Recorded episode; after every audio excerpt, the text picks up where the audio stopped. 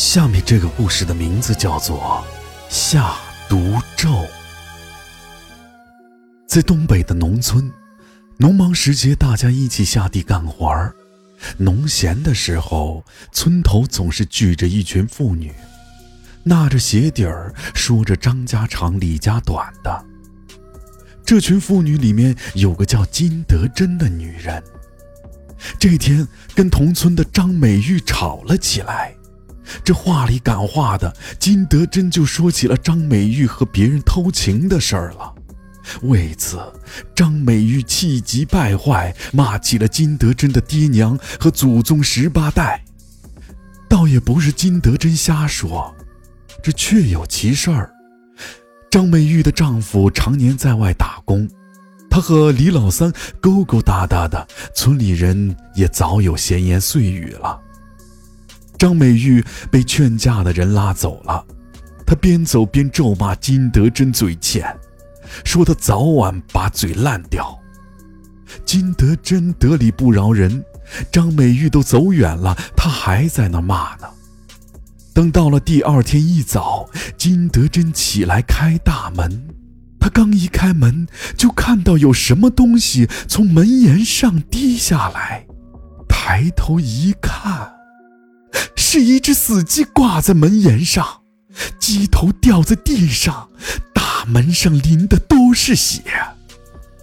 这把金德珍气得牙痒痒，一寻思，这就是张美玉干的。她掐着腰，跺着脚就骂开了。她正骂得起劲，她丈夫回来拦住了她，就让她不要再骂了。张美玉喝农药死了。他拽进了屋，让他不要再声张，怕张美玉一家找他算账，让金德珍在家躲几天，不要出门。这个金德珍也不知道咋想的，到了晚上偷偷出了门，他想去看一看张美玉是不是真的死了。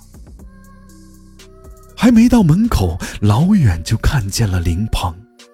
他怕被张美玉家里人看见，就趴在了墙头往院里瞅。一伸头，正瞅见了张美玉的棺材。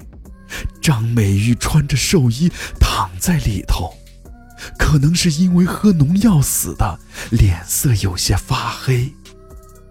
就在金德珍有些恍惚的时候，张美玉突然睁开了眼，恶毒地瞪着他。吓得他脚下一滑，掉了下去，嘴角被树枝划了一个小口子。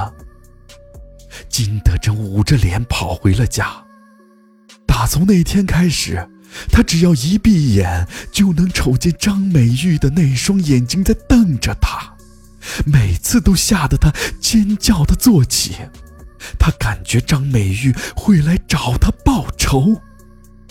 他脸上的小口子也一直止不住血，不光是晚上，就连白天干活，他也能看到张美玉藏在某处恶毒地盯着他，让他白天不能干活，晚上不敢睡觉，整宿整宿地瞪着眼睛熬到天亮，而且脸上的伤口又痛又痒，他不停地用手去挠。都从纱布里渗出血来了，折腾的她老公也睡不着，坐了起来。她让她老公帮她看一下伤口，她老公就先揭掉了纱布，结果吓了一跳，之前那个小小的伤口已经腐烂，蔓延到了半张脸，而且烂得很深，流了脓水，还有臭味儿。开始她老公还带她去医治。时间长了，就觉得他是疯了，就把他关在了仓房里。这一天，金德珍发疯了好几回，说张美玉回来找他了，吓得金德珍趴在地上哐哐的磕头，但是他面前什么都没有。直到后来，他也喝农药自杀了。村里传言说，那瓶农药是她老公故意放在窗台，让她够得到的。有一次，她老公跟人喝酒喝多了，说起了一件事儿，那天他一个人在屋里喝闷酒，金德珍又疯了，在仓房里大喊大叫。